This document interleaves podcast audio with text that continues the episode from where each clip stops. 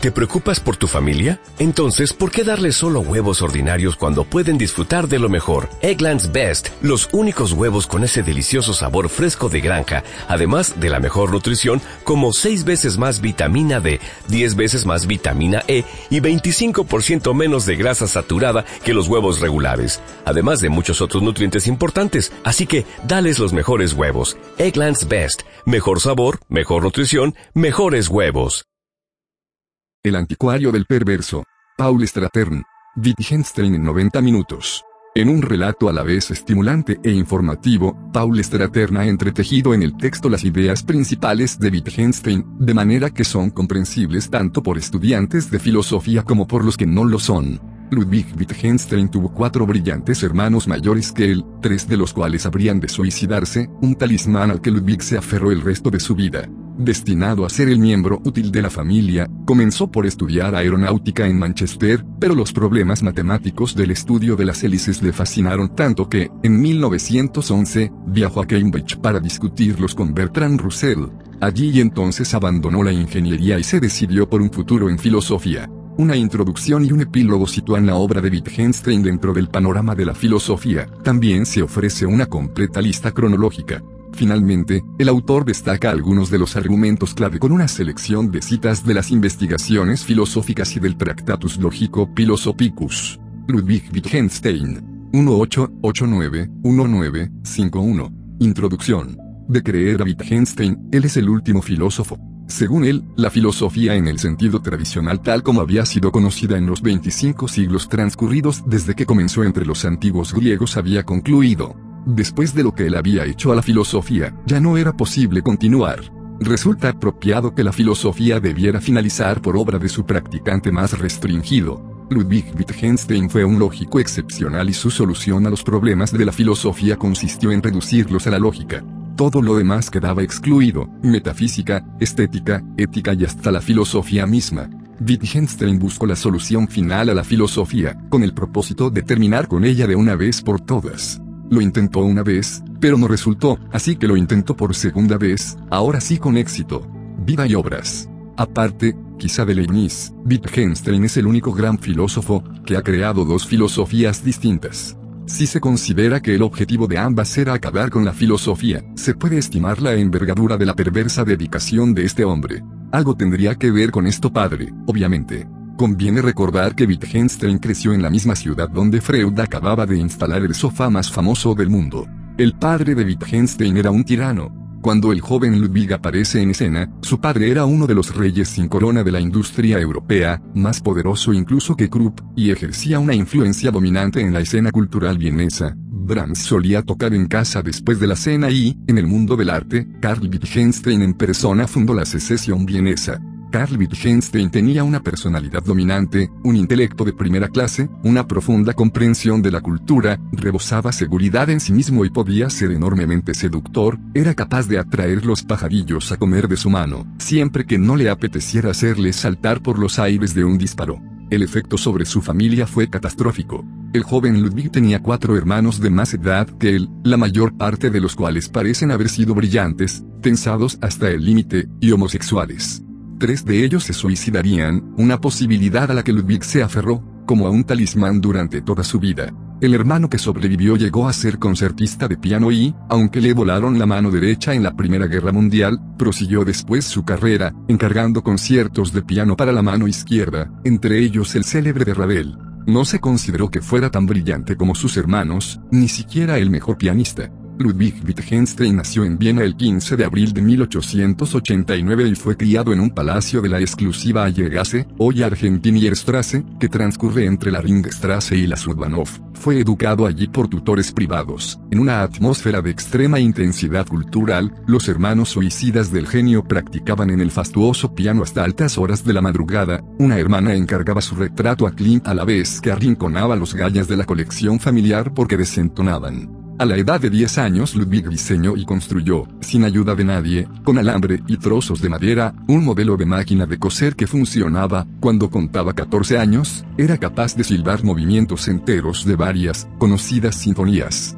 Estas actividades parecen ser lo más próximo que llegó a lo que se entiende por juegos de un niño normal. En 1903 dejó Wittgenstein por primera vez su casa para matricularse en la Realule de Linz, donde estudió matemáticas y ciencias.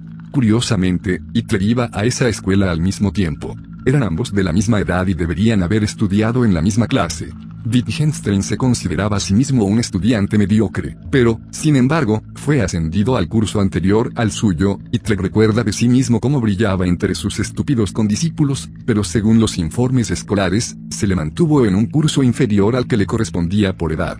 Resultó de esta manera que la mediocridad y el genio nunca se encontraron. Después, Wittgenstein cursó dos años de ingeniería mecánica en la Technische Hochschule de Charlottenburg, en Berlín, que abandonó en 1908 para proseguir sus estudios en Inglaterra. Durante los tres años siguientes hizo investigación en aeronáutica en la Universidad de Manchester y realizó experimentos con cometas en la Estación para la Atmósfera Superior cerca de Glossop en el Derbyshire. En estos momentos no mostraba Wittgenstein ninguna señal de lo que habría de venir. No sabía nada de filosofía y sus colegas le tenían por bastante inteligente, por supuesto, no brillante. A la manera típica inglesa de la época, los compañeros de Wittgenstein tendían a mirarlo como a un excéntrico alemán. Se equivocaban, era un excéntrico austriaco, una rara especie también, solo que todavía más peculiar. Wittgenstein era bien educado hasta lo puntilloso, pero capaz de caer en ataques de rabia tempestuosa cuando algo salía mal en sus experimentos. En sus relaciones con los otros transmitía un refinamiento cosmopolita bienes, pero sus colegas se dieron pronto cuenta de que no tenían idea de cómo comportarse socialmente con la gente normal, esto es, cualquiera que no fuera uno de los genios, magnates y estadistas que frecuentaban el Palacio Wittgenstein. Podía trabajar frenéticamente todo un día sin interrupción, para luego sumergirse toda la noche en un baño caliente, contemplando la idea del suicidio. Cierto domingo que quería ir a Blackpool con un compañero y perdieron el tren, sugirió que debían alquilar uno para ellos dos solos. Wittgenstein se propuso diseñar una hélice, como parte de sus investigaciones. Los problemas que esto planteaba le condujeron a la teoría de las matemáticas. Esto parece haber liberado un impulso inconsciente en Wittgenstein de modo que, en un tiempo notablemente corto, su cerebro se concentró, asumiendo todo el poder de su intensa personalidad, la hélice y las matemáticas correspondientes quedaron pronto a un lado, mientras iba haciéndose preguntas cada vez más profundas, hasta que se encontró examinando los propios fundamentos de las matemáticas. Era como si su mente se hubiera encerrado en la necesidad de descubrir algún fundamento último de certeza en el mundo. Quizá no es accidental que por ese tiempo sus hermanos comenzaron a suicidarse y su padre enfermó de muerte con cáncer. ¿Quién conocía los fundamentos de las matemáticas? Wittgenstein se enteró de los recientes y pioneros trabajos de Bertrand Russell y comenzó inmediatamente a leer sus Principios de las Matemáticas, la última obra sobre el tema, en ella, Russell se proponía probar que los fundamentos de las matemáticas eran en efecto lógicos y que toda la matemática pura podía derivarse a partir de unos pocos principios básicos lógicos. Sin embargo, el intento de Russell naufragó en una paradoja. Russell trataba de definir los números con el uso de clases. Algunas clases son miembros de sí mismas, otras no, por ejemplo, la clase de los seres humanos no es un miembro de sí misma, porque no es un ser humano, sin embargo, la clase de los seres no humanos es un miembro de sí misma. Pero es la clase de todas las clases que no son miembros de sí mismas un miembro a su vez de ella misma, si es, no es. Pero si no es, si es. Toda la situación de las matemáticas pendía de la paradoja de este acertijo de almanaque que, según Russell, afectaba a los propios fundamentos del razonar. Acababa su libro con un reto a todos los estudiosos de la lógica para resolverlo. Wittgenstein decidió inmediatamente que él era un miembro de esta clase que no es miembro de sí misma, se lanzó a la batalla y apareció con una solución radical, rechazando el concepto todo de clase como una suposición no justificada. Russell rechazó a su vez la solución de Wittgenstein, al mismo tiempo que admiraba su ingenio. Pero Wittgenstein no se daba tan fácilmente por vencido. En 1911 viajó a Cambridge para ver a Russell. Decidió inmediatamente estudiar filosofía con él y abandonar la ingeniería, la profesión que su padre había escogido para él. El joven Ludwig iba a ser el miembro útil de la familia.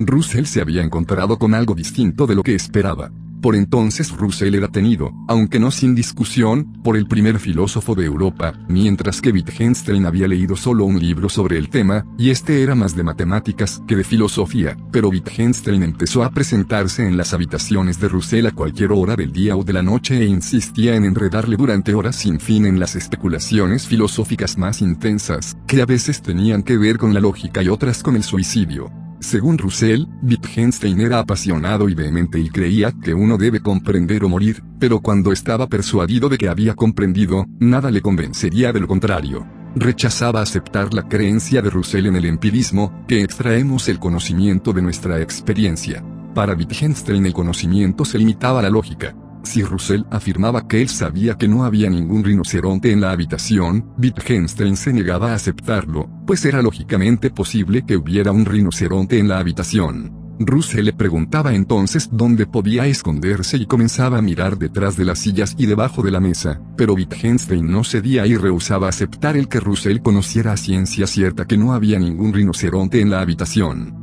Afortunadamente, o quizá desgraciadamente para la filosofía, Russell se dio cuenta rápidamente de que su nuevo estudiante, intenso y egocéntrico hasta lo imposible, era algo más que un terco pelmazo, pero también se percató de que su nuevo estudiante necesitaba aprender algo de lógica básica. No sin dificultades, Russell usó de su influencia y consiguió que Wittgenstein tuviera por tutor a uno de los principales lógicos de Cambridge, W. Johnson, miembro del claustro del King's College. El resultado fue desastroso. A la primera hora me di cuenta de que no tenía nada que enseñarme, declaró Wittgenstein.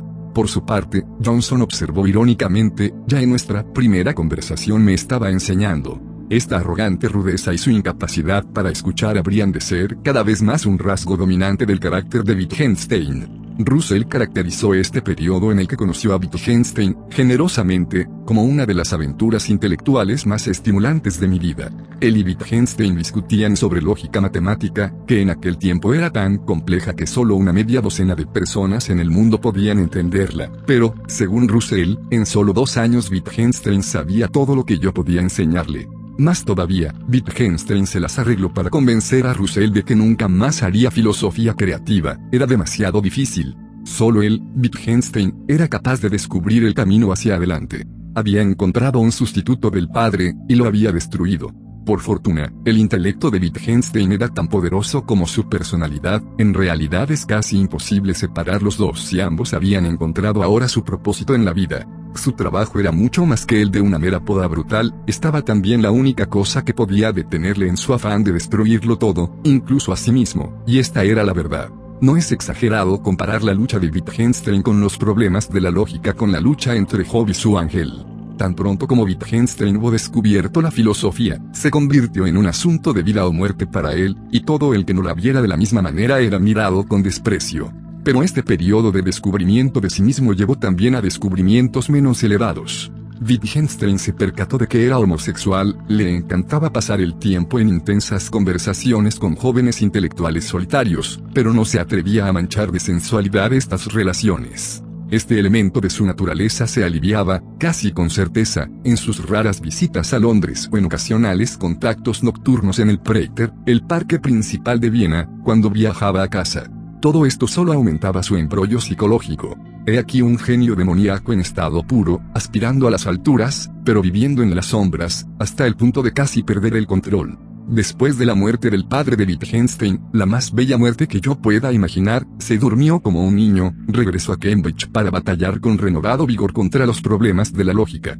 Pero también hubo momentos de relativa felicidad, en 1913, Wittgenstein hizo un viaje de vacaciones estivales a Noruega con su amigo, el joven y hábil matemático David Pinsent. Allí disfrutaron ambos como escolares de 13 años. Sin embargo, Wittgenstein podía ser un exigente compañero de viaje, hasta para un carácter complaciente y modesto como el de Pinsent. Wittgenstein insistía en trabajar en problemas de lógica cada mañana durante varias horas, en palabras de Pinsent, cuando trabaja, masculla palabras en una mezcla de inglés y alemán y pasea de arriba abajo todo el tiempo. Otras veces podía sentirse extremadamente ofendido por minucias. Cuando Pinsent paraba para hacer fotos del paisaje o hablaba a alguien en el tren, esto podía provocar una explosión emocional, seguida de un largo enfurruñamiento. Es difícil estimar cuánto de esto nacía de la necesidad de dominar que sentía Wittgenstein y cuánto era debido a celos de enamorado, u otros conflictos tácitos que se originaban en su escondido amor.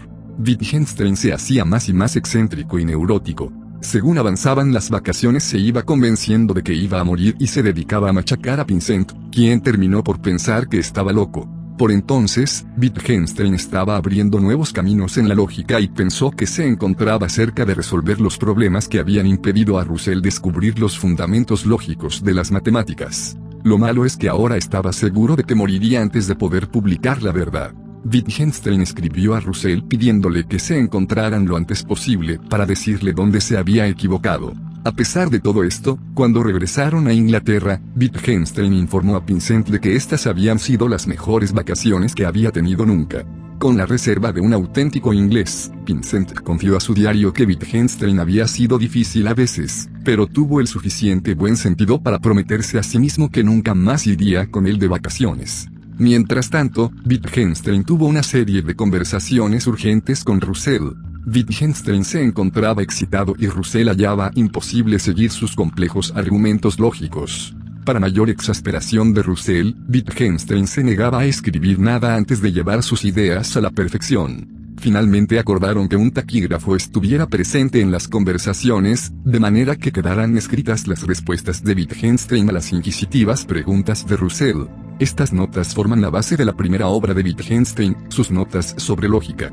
En ella hace Wittgenstein numerosas observaciones penetrantes, alguna de una sencillez pasmosa, tales como, A es lo mismo que la letra A. Russell comprendió enseguida lo que Wittgenstein estaba tratando de establecer, para superar las dificultades de las paradojas, las cosas tenían que ser mostradas en forma simbólica, en lugar de dichas, simplemente, porque no podían ser dichas, eran de hecho indecibles. Esto era, en el mejor de los casos, difícil de aprender y, en realidad, es probable que Russell fuera el único en comprender qué quería decir Wittgenstein. Y parece que así quedó, porque como escribió Russell, le dije que no debía simplemente enunciar lo que pensaba que era verdadero, sino apoyarlo en argumentos, pero contestó que los argumentos estropean su belleza y que se sentiría como si estuviera ensuciando una flor con las manos llenas de barro. Wittgenstein era un perfeccionista, o bien se le comprendía perfectamente, completamente y de una vez lo que decía, o no tenía en absoluto ningún sentido escucharle. Sin embargo, en esta obra no publicada Wittgenstein incluyó también algunas ideas que tenía sobre la filosofía. Son notables por su originalidad, nadie pensaba así en 1912, y contenían también la concepción de la filosofía que habría de conservar a lo largo de su vida. No hay deducciones en filosofía, es puramente descriptiva. Según Wittgenstein la filosofía no proporciona un cuadro de la realidad y no confirma ni refuta investigaciones científicas. La filosofía consiste en lógica y metafísica, la lógica es su base. Parecía tener poca relación con la realidad y su asunto era más bien el estudio del lenguaje. La desconfianza en la gramática es el primer requisito para filosofar. Wittgenstein había identificado la filosofía con la lógica. Aquí estaba en embrión una gran parte de su filosofía posterior, se podría decir que a partir de entonces dedicó su vida a la elaboración de esta notas y sus implicaciones. Pero antes de embarcarse en su nueva filosofía, Wittgenstein decidió que quizá había llegado el tiempo de estudiar algo de filosofía. No habría ningún daño en averiguar lo que habían hecho otros. Según Vincent, Wittgenstein solo acababa de comenzar lecturas sistemáticas en filosofía y ya expresaba su más ingenua sorpresa de que todos los filósofos que, en su ignorancia, había adorado antes fueran, después de todo, estúpidos, deshonestos y cometieran errores repugnantes. Esta fue toda su crítica. Wittgenstein decidió entonces que la única cosa que podía hacer era volver a Noruega y vivir en aislamiento durante dos años haciendo lógica. Esto era algo drástico, incluso para las costumbres de Wittgenstein. Según la estupenda biografía de Wittgenstein por Raymond, Russell pensó que esta era una idea salvaje y lunática e intentó por todos sus medios disuadir a Wittgenstein. Si yo le decía que estaría oscuro, él decía que odiaba la luz del día, si yo le decía que estaría muy solo, él decía que hablar con gente inteligente prostituía su mente, si yo le decía que estaba loco, él me respondía que Dios le guardara de la cordura, es seguro que Dios así lo hará.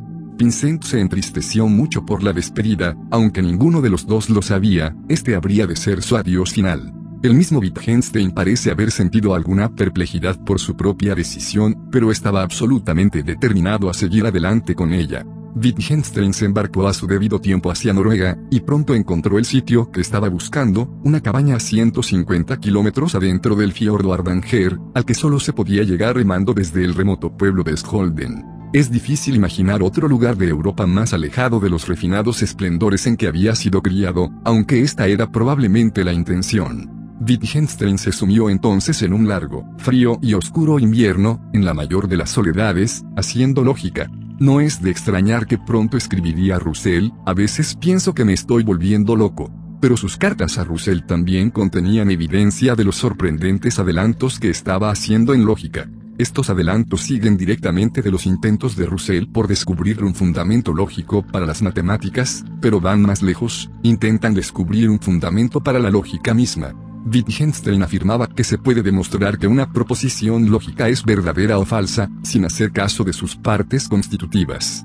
Por ejemplo, si decimos, esta manzana es roja o no es roja, esto es una tautología, esto es, siempre es verdadero, y siempre será verdadero independientemente de que la manzana sea roja o no lo sea.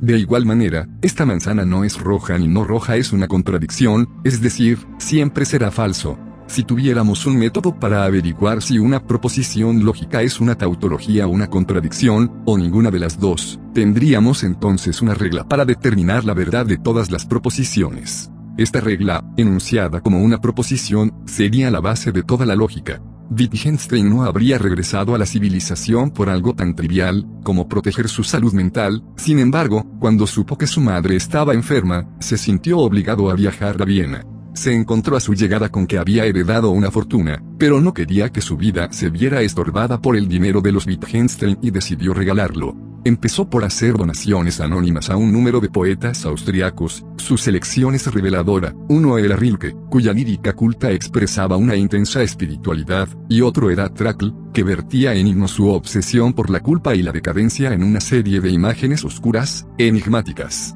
Al estallar la Primera Guerra Mundial, Wittgenstein se adhirió al ejército austrohúngaro y supo que su amado Vincent se había alistado en el lado contrario. Wittgenstein no quiso luchar porque creyera particularmente en la causa de las potencias germánicas, sino porque pensó que ese era su deber.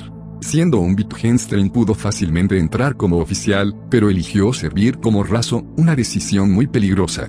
Este era el ejército de opereta de El Buen Soldado Sveig, de ASEC, el ejército cuyo comandante en el frente oriental envió el inmortal telegrama, la situación es imposible, pero no desesperada. Wittgenstein fue enviado a luchar contra los rusos en el este, donde la carnicería era equiparable a la de las trincheras del frente occidental en Francia. Empezó sirviendo en una cañonera fluvial en Galicia, para pasar después a una batería de artillería, a la vez que continuaba escribiendo en cuadernos sus ideas filosóficas. Estaba haciendo filosofía original, pero permanecía constantemente al borde del suicidio. A pesar de estas distracciones, Wittgenstein fue un soldado muy valiente y su bravura ejemplar le hizo ganar un par de medallas, entre los soldados filósofos su único rival ha sido Sócrates.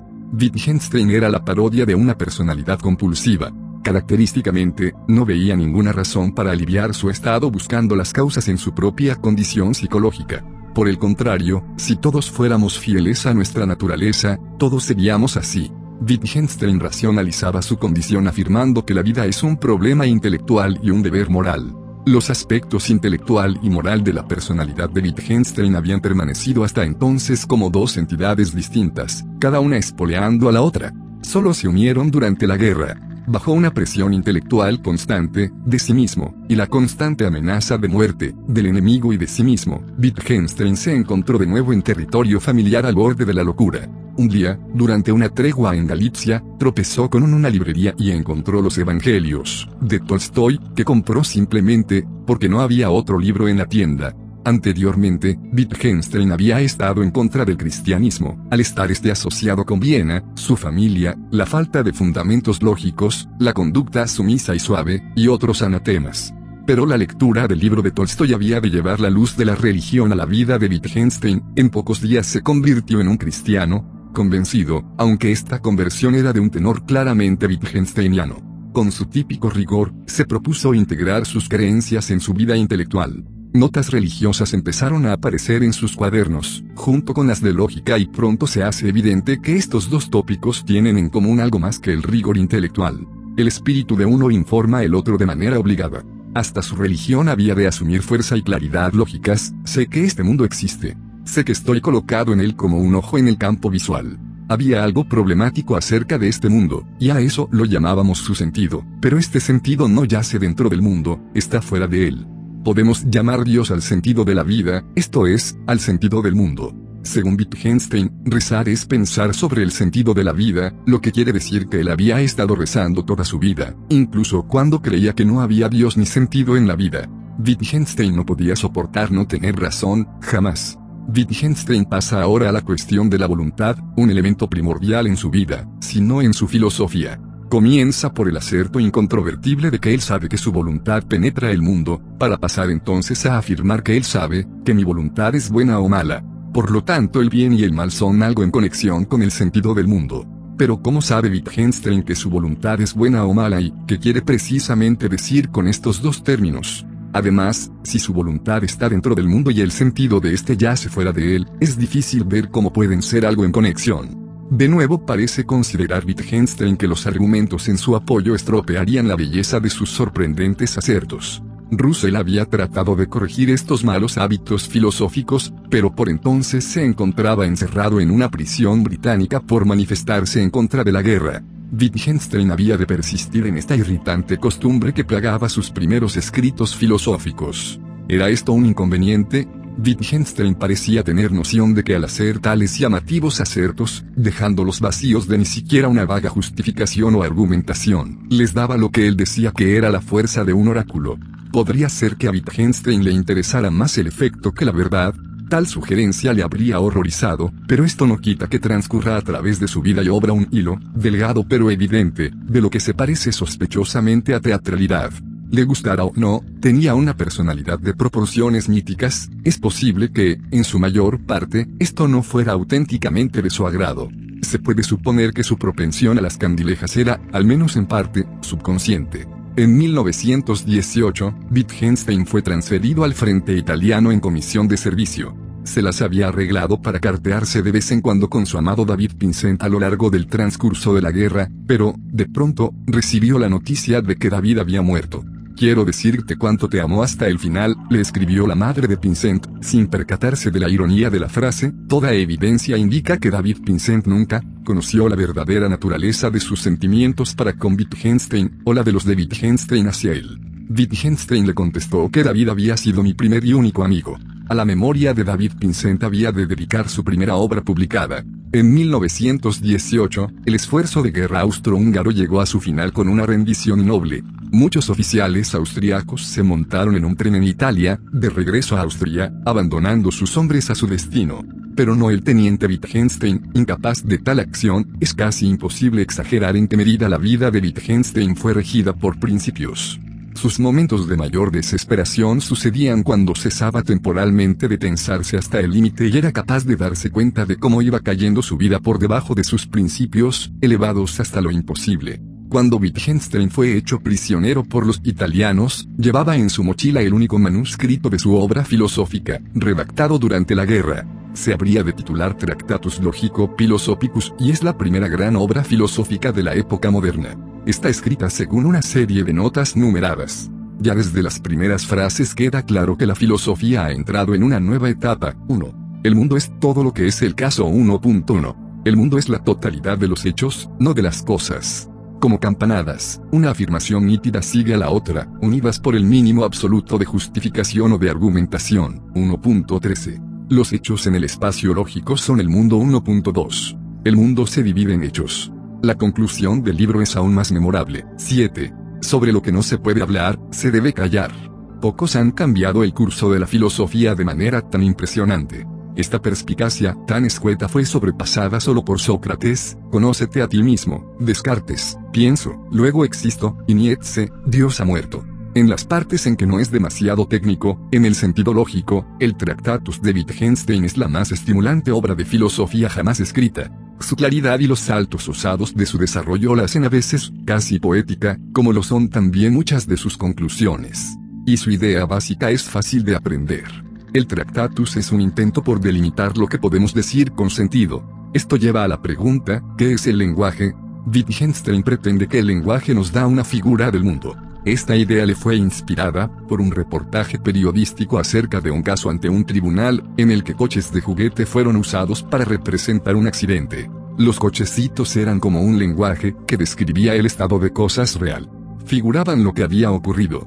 Pero lo más importante es que, compartían la misma forma lógica, ambos obedecían las leyes de la lógica. Los cochecitos, lenguaje, podían ser usados también para describir todas las posibilidades, casi escape, atasco de tráfico, ausencia del coche, que se alegaba había causado el accidente, etc. Pero no podían describir dos coches que ocuparan a la vez el mismo espacio, o un coche ocupando dos espacios separados al mismo tiempo. La forma lógica evitaba esto, tanto en la realidad como en el lenguaje. Cuando se lo analiza hasta sus proposiciones atómicas, el lenguaje consiste en figuras de la realidad. Las proposiciones pueden de esta manera representar toda la realidad, todos los hechos, porque las proposiciones y la realidad tienen la misma forma lógica. No pueden ser ilógicos. Los límites del lenguaje son los límites del pensamiento, puesto que tampoco este puede ser ilógico. No podemos ir más allá del lenguaje, porque eso sería como ir más allá de los límites de la posibilidad lógica. Las proposiciones lógicas del lenguaje son una figura del mundo, y no pueden ser otra cosa. No pueden decir nada de ninguna otra cosa. Esto quiere decir que ciertas cosas simplemente no pueden ser dichas. Desafortunadamente, los acertos del Tractatus caen dentro de esta categoría, pues no son figuras del mundo. Wittgenstein se dio cuenta de esto. Para tratar de superar esta dificultad, se aferró a su primitiva idea de que de ciertas cosas no se puede decir que sean verdaderas, solo se puede mostrar que son verdaderas. Admitió que en el Tractatus estaba tratando de decir cosas que solo se pueden mostrar. Sin embargo, concluye el Tractatus con su célebre pronunciamiento magistral que prohíbe a otros tratar de hacer lo mismo. Sobre lo que no se puede hablar, se debe callar. Dios cae inevitablemente dentro del grupo de cosas de las que no se puede hablar, no podemos decir nada de Dios porque el lenguaje solo pinta figuras de la realidad. Pero Wittgenstein pretende que tales cosas como Dios sí existen, es solo, que no se pueden decir o pensar. 6.522 hay en verdad cosas que no se pueden poner en palabras. Se manifiestan. Son lo místico. La parte final del Tractatus al igual que sus escritos de los cuadernos de la época de la guerra es una imponente mezcla de lógica y misticismo. No es fácil despacharla como un simple truco de magia, particularmente porque su expresión tiene una poderosa claridad. Sí tiene que ser, desgraciadamente, desechada como filosofía, aunque probablemente se la pueda clasificar como poesía filosófica del más alto nivel. Hay otras objeciones aún más cruciales que, lamentablemente, se le pueden hacer al Tractatus. Admitamos que lenguaje y realidad ciertamente tienen alguna relación entre sí. Pero ¿cómo sabemos que esta relación es de hecho forma lógica? Wittgenstein se vio forzado a trampear en este punto, aunque claro está que él no creyó, que era eso lo que estaba haciendo.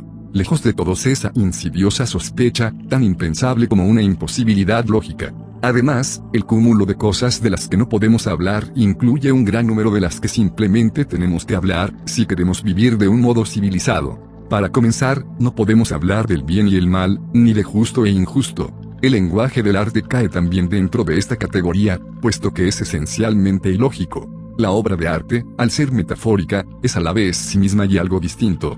Decir que lo que expresa la obra de arte es inexpresable es una contradicción, hasta Wittgenstein encontraría difícil arguir que no expresa nada en absoluto. Algunos han pensado que hasta el lenguaje caería dentro de esta categoría. Wittgenstein supera el problema declarando que, puesto que las proposiciones lógicas son tautologías, de hecho no dice nada. Admitir esto pondría fin a la filosofía como tal y Wittgenstein tiene la elegancia, o arrogancia, de imprimirlo en su prefacio al Tractatus. Sin embargo, a pesar de estas serias objeciones y de la aceptación de la quiebra de la filosofía, el Tractatus había de ejercer una profunda influencia, sirvió, en particular, de inspiración al Círculo de Viena en su formulación del positivismo lógico. La filosofía podía haber llegado a su final, pero esto no impidió que los positivistas lógicos desarrollaran este final hacia una filosofía propia. El sentido de una proposición, según los positivistas lógicos, está en su modo de verificación. Hay dos tipos de proposiciones con sentido.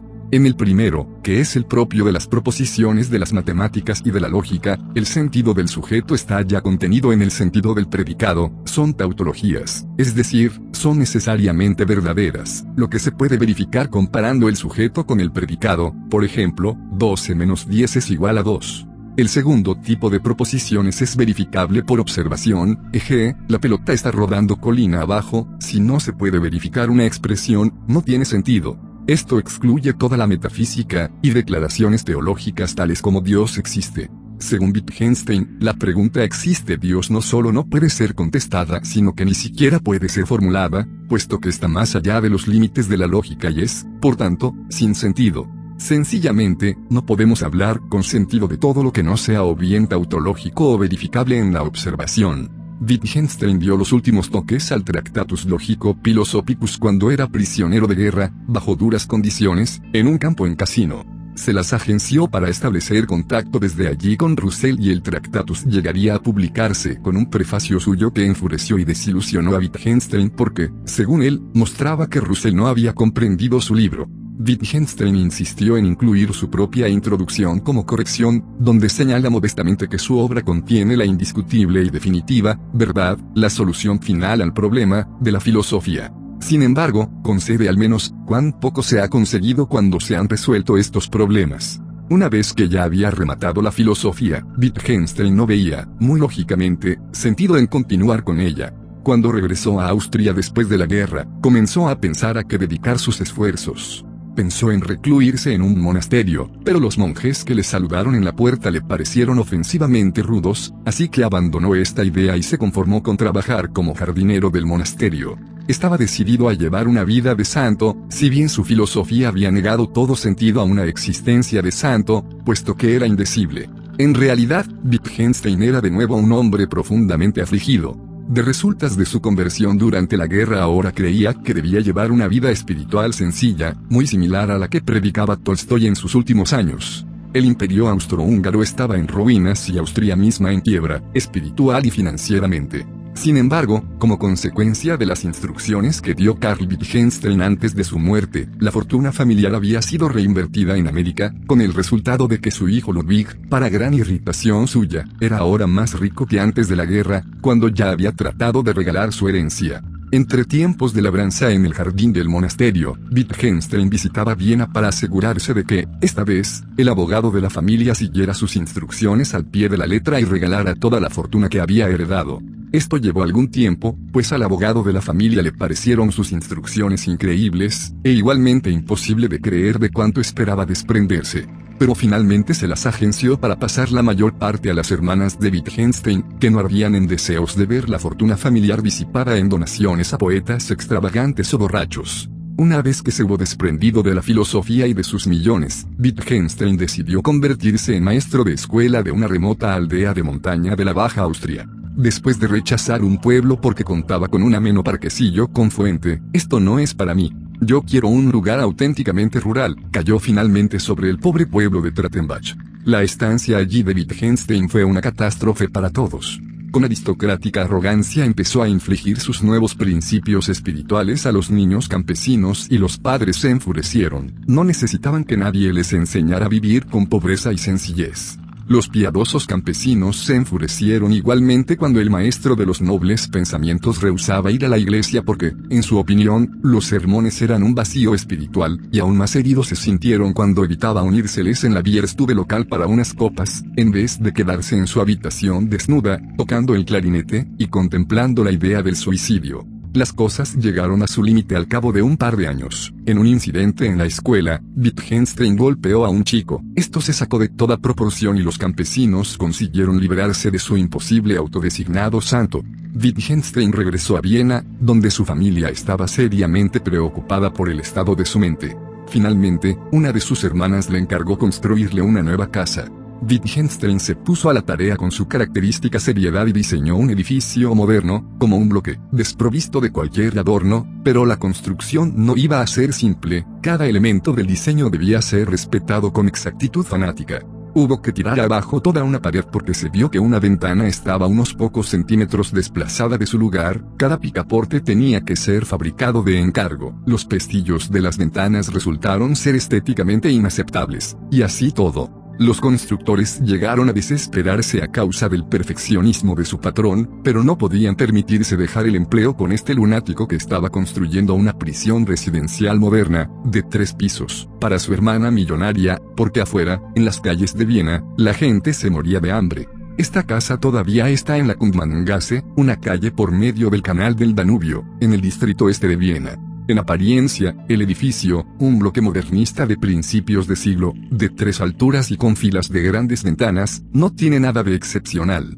Cuando hace algunos años localicé por primera vez la Wittgenstein House, no estaba abierta al público, me quedé en la calle, frustrado, tratando de mirar por las ventanas para ver cómo era por dentro y vi una escalera que cruzaba diagonalmente una de las ventanas, pero me di la vuelta enseguida, una mujer estaba subiendo por la escalera y me encontré, inadvertidamente, con los ojos fijos en su falda. El arquitecto dejó esta pifia arquitectónica, obsesionado por cómo colocar con precisión enchufes de diseño y cosas así, en llamativo paralelo, la segunda filosofía de Wittgenstein que debe haberse formado en su cabeza por aquel tiempo muestra características notablemente similares en su obsesión por los detalles y su completo desprecio por las necesidades de las gentes que han de vivir con ella. La última vez que vi, hace algunos años, la Wittgenstein House albergaba el Instituto Búlgaro de Cultura, un concepto que podría no haber soportado un análisis lógico riguroso del creador del edificio. En aquellos días anteriores a la caída de la cortina de acero, el lugar era un nido de espías.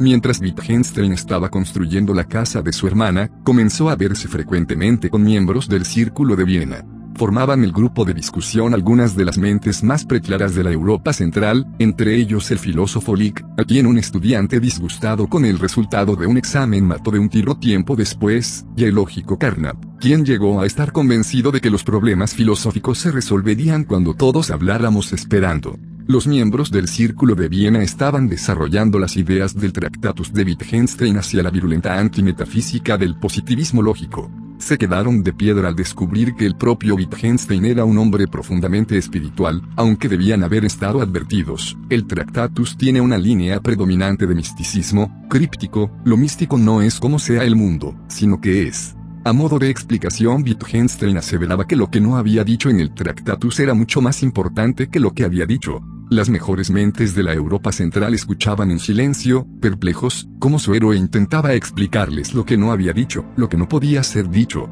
Este truco de la soga india quizá le hizo pensar a Wittgenstein que no había tenido un éxito completo en dar muerte a la filosofía. Después de todo, esto fue un acontecimiento único. Nunca antes había admitido un gran filósofo, ni siquiera ante sí mismo, que su filosofía estaba equivocada. Pero Wittgenstein, típicamente, dio un paso más. Puesto que su filosofía estaba equivocada, toda la filosofía lo estaba, evidentemente. Wittgenstein se embarcó entonces en su segundo intento por destruir la filosofía, de una vez por todas. Wittgenstein volvió a Cambridge en 1929. El único filósofo en el mundo que quizá podía haber comprendido de que estaba hablando Wittgenstein era Russell y pronto quedó claro que el mismo Russell no tenía ni idea pero se decidió de todos modos admitir a Wittgenstein como miembro del claustro, a pesar de que ni siquiera estaba graduado. Wittgenstein continuó dando clases en Cambridge durante los 18 años siguientes, a la vez que se recriminaba a sí mismo, típicamente, por hacer algo tan deshonesto, y calificaba la filosofía como una especie de muerte en vida.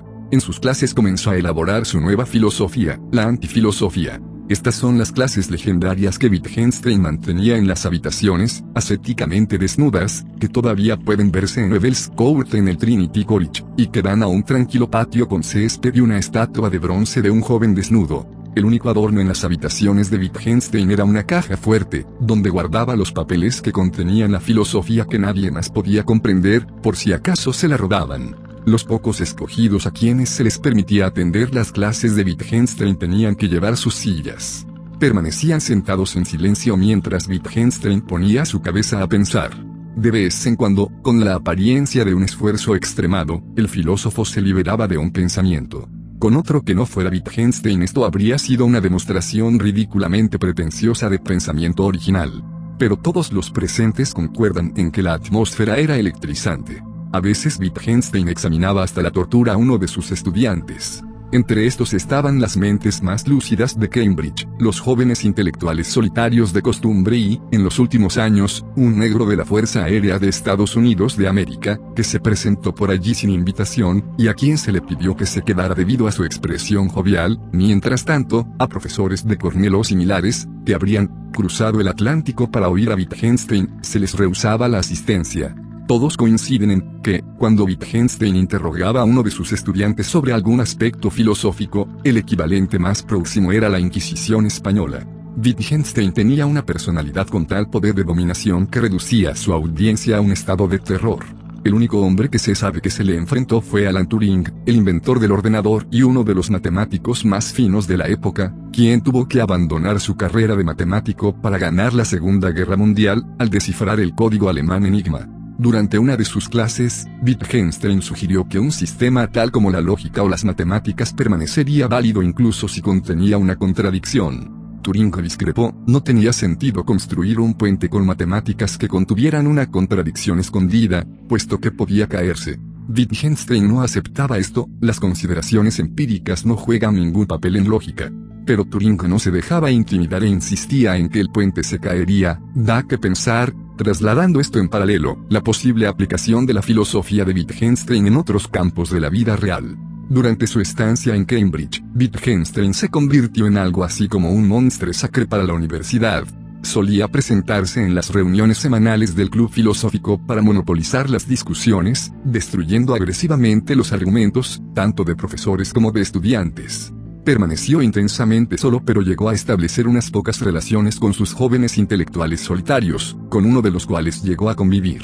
Wittgenstein llevaba invariablemente la parte dominante en estas relaciones, en su mayor parte platónicas, pero que a menudo causaban gran daño a sus campaneros. Insistía en que debían dejar su trabajo académico y llevar una vida de sencillez tolstoyana, trabajando en una fábrica o haciéndose celador en un hospital. Él también se hizo celador al estallar la Segunda Guerra Mundial.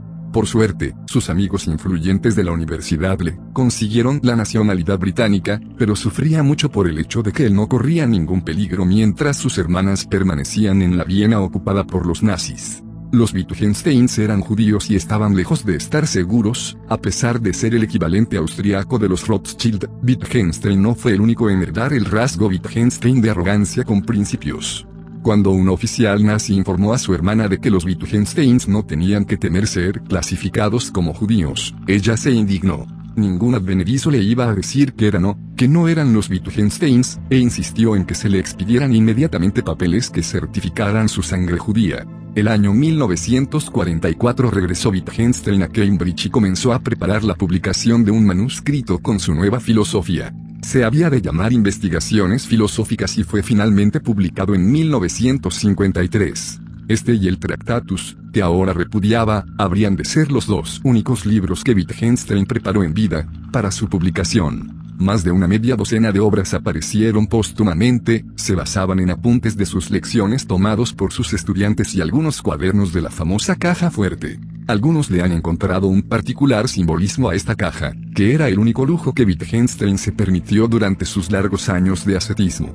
El hombre que buscaba ansiosamente la claridad, tanto en su vida como en su obra, guardó para sí muchos secretos oscuros. De manera similar, otros han comentado el parecido entre su acerto sobre lo que no se puede hablar, se debe callar y su actitud hacia su homosexualidad. Una vida tan intensa, como la de Wittgenstein tiene que dar estos paralelismos pero quizá conviene aquí seguir otra de sus famosas frases. Poco se puede decir con sentido acerca de estos asuntos, solo se pueden mostrar.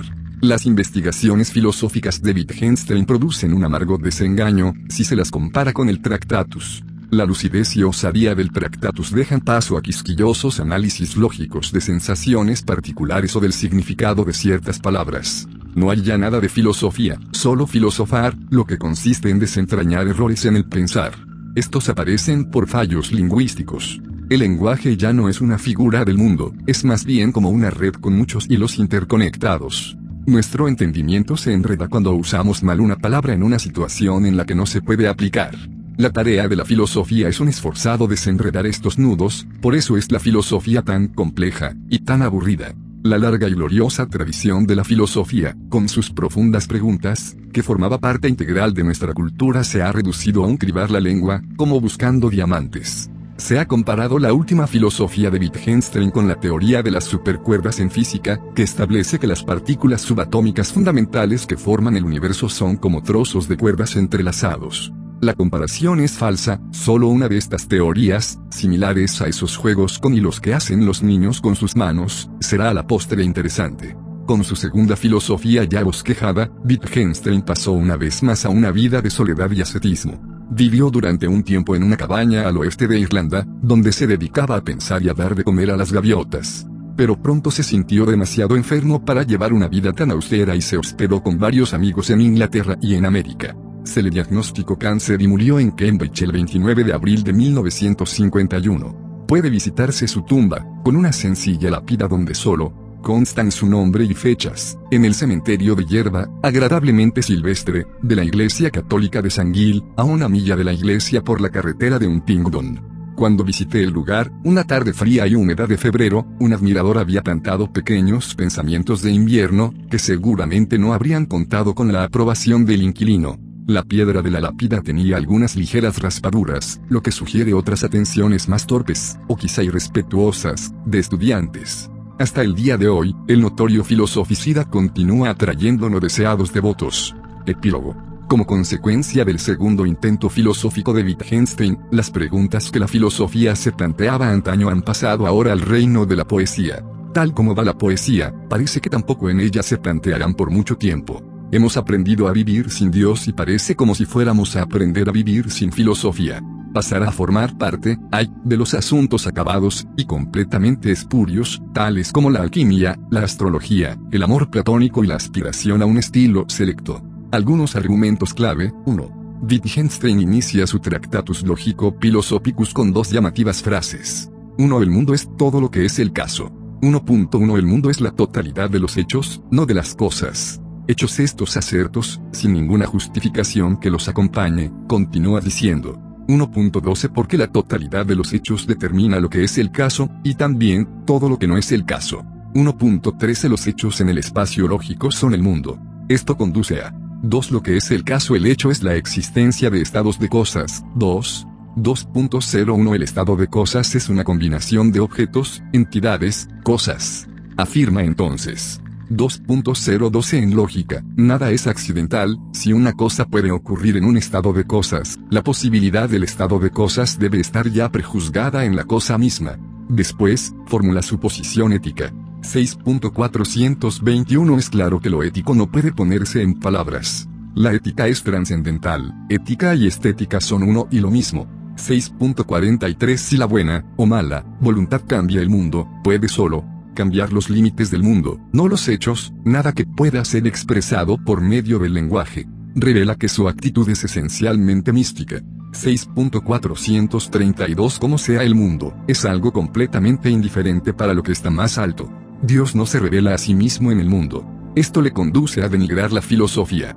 6.53 El método correcto en filosofía sería en realidad el siguiente, no decir nada salvo lo que puede decirse, esto es, las proposiciones de la ciencia natural algo, pues, que no tiene nada que ver con la filosofía y siempre que alguien trate de decir algo metafísico, demostrarle que no ha conseguido dar significado a ciertos signos en sus proposiciones. Modestamente desacredita entonces su propia filosofía. 6.54 Mis proposiciones esclarecen de la siguiente manera, quien me comprenda llegará a reconocerlas como sin sentido, una vez que las haya usado para subir a través por encima de ellas, deberá, por decirlo así, tirar la escalera después de haber subido. Esto lleva a su última y controvertible conclusión. 7 Sobre lo que no se puede hablar, se debe callar. En sus posteriores investigaciones filosóficas, Wittgenstein reduce la filosofía al análisis lingüístico, 30 Así que se podría decir, la definición ostensiva explica el uso el significado de la palabra cuando está claro el papel en general de la palabra en el lenguaje. Da un ejemplo. Así, si yo sé que alguien trata de explicarme una palabra de color, la explicación ostensiva eso se llama sepia me ayudará a comprender la palabra. Y esto se puede decir, siempre que no se olviden todos los problemas que conllevan las palabras saber o estar claro. Se explica con otro ejemplo. 31 y uno muestra a otro la pieza del rey en el ajedrez y dice, este es el rey, no le está diciendo el uso de la pieza, a menos que ya conozca en su plenitud las reglas del juego, la forma de una pieza del rey. Se puede imaginar que ha aprendido las reglas del juego, sin que nunca se le mostrase realmente una pieza. La forma de la pieza del juego corresponde aquí al sonido o forma de la palabra. Esto le conducirá a la conclusión. 123 Un problema filosófico tiene la forma, no entiendo cómo manejarme con esto. Pero advierte. 124 La filosofía no puede en modo alguno interferir con el uso real del lenguaje, en última instancia, solo puede describirlo. Pues tampoco puede darle ningún fundamento. Deja las cosas como están. Como resultado de esto, se reduce drásticamente el objeto de la filosofía.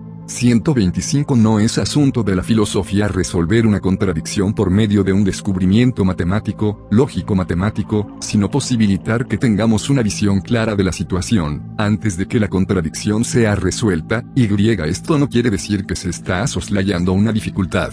Esto lleva a una enredada situación, de la que parece casi imposible escapar.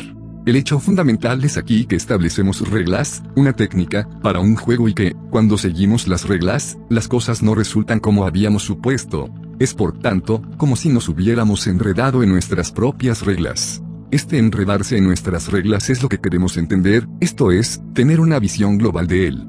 Cronología de fechas filosóficas importantes siglo B chica y A. C. Comienzos de la filosofía occidental con Tales de Mileto. Final siglo B chica y A. C. Muerte de Pitágoras 399 A. C. Sócrates es condenado a muerte en Atenas C. 387 A. C. Platón funda en Atenas la Academia, la primera universidad 335 A. C. Aristóteles funda en Atenas el Liceo, escuela rival de la Academia 324 D. C. El emperador Constantino traslada a Bizancio la capital del Imperio Romano 400 D. C. San Agustín escribe sus confesiones. La teología cristiana incorpora la filosofía 410 D. C. Los visigodos saquean Roma 529 D. C. El cierre de la Academia de Atenas por el emperador Justiniano marca el final de la era grecorromana y el comienzo de la Edad Media. Mitad del siglo X y Tomás de Aquino escribe sus comentarios a Aristóteles. Época de la escolástica 1453 Caída de Bizancio ante los turcos. Fin del Imperio Bizantino 1492 Colón descubre América. Renacimiento en Florencia. Revive el interés por la sabiduría griega 1543 Copérnico publica De Revolutionibus Orbium Coelestium, sobre las revoluciones de los cuerpos celestes, donde prueba matemáticamente que la Tierra gira alrededor del Sol 1633 Galileo es obligado por la Iglesia a retractarse de la teoría heliocéntrica del universo 1641 Descartes publica sus meditaciones, inicio de la filosofía moderna 1677 La muerte de Spinoza hace posible la publicación de su Ética 1687 Newton publica Principia e introduce el concepto de gravedad 1689 Locke publica su ensayo sobre el entendimiento humano. Comienzo del empirismo 1710 Berkeley publica Tratado sobre los principios del conocimiento humano, conquistando nuevos campos para el empirismo 1716 Muerte de Leibniz 17, 39, 17, 40 Me publica el Tratado de la Naturaleza Humana y lleva el empirismo a sus límites lógicos 1781 Kant, despertado de su sueño dogmático por Hume, publica la crítica de la razón pura. Empieza la gran época de la metafísica alemana 1807 Hegel publica La fenomenología del espíritu, punto culminante de la metafísica alemana 1818 Oppenhauer publica El mundo como voluntad y representación, introduciendo la filosofía hindú en la metafísica alemana 1889 Nietzsche, que había declarado Dios ha muerto, sucumbe a la locura en Turín 1921 Wittgenstein publica el Tractatus Logico Philosophicus, proclamando la solución final a los problemas de la filosofía de 1920 a 1929 El Círculo de Viena propugna el positivismo lógico. 1927 Heidegger publica Sein und Zeit, Ser y Tiempo, anunciando la brecha entre las filosofías analítica y continental. 1943 Sartre publica Le Etre et Leneant, El Ser y la Nada, adelantando el pensamiento de Heidegger y dando un nuevo impulso al existencialismo 1953 Publicación póstuma de las investigaciones filosóficas de Wittgenstein. Esplendor del análisis lingüístico. Fin de Wittgenstein en 90 minutos, de la saga completa de 24 libros. Has terminado de escuchar este audiolibro. Título. Paul Stratern. Wittgenstein en 90 minutos. Libro 24.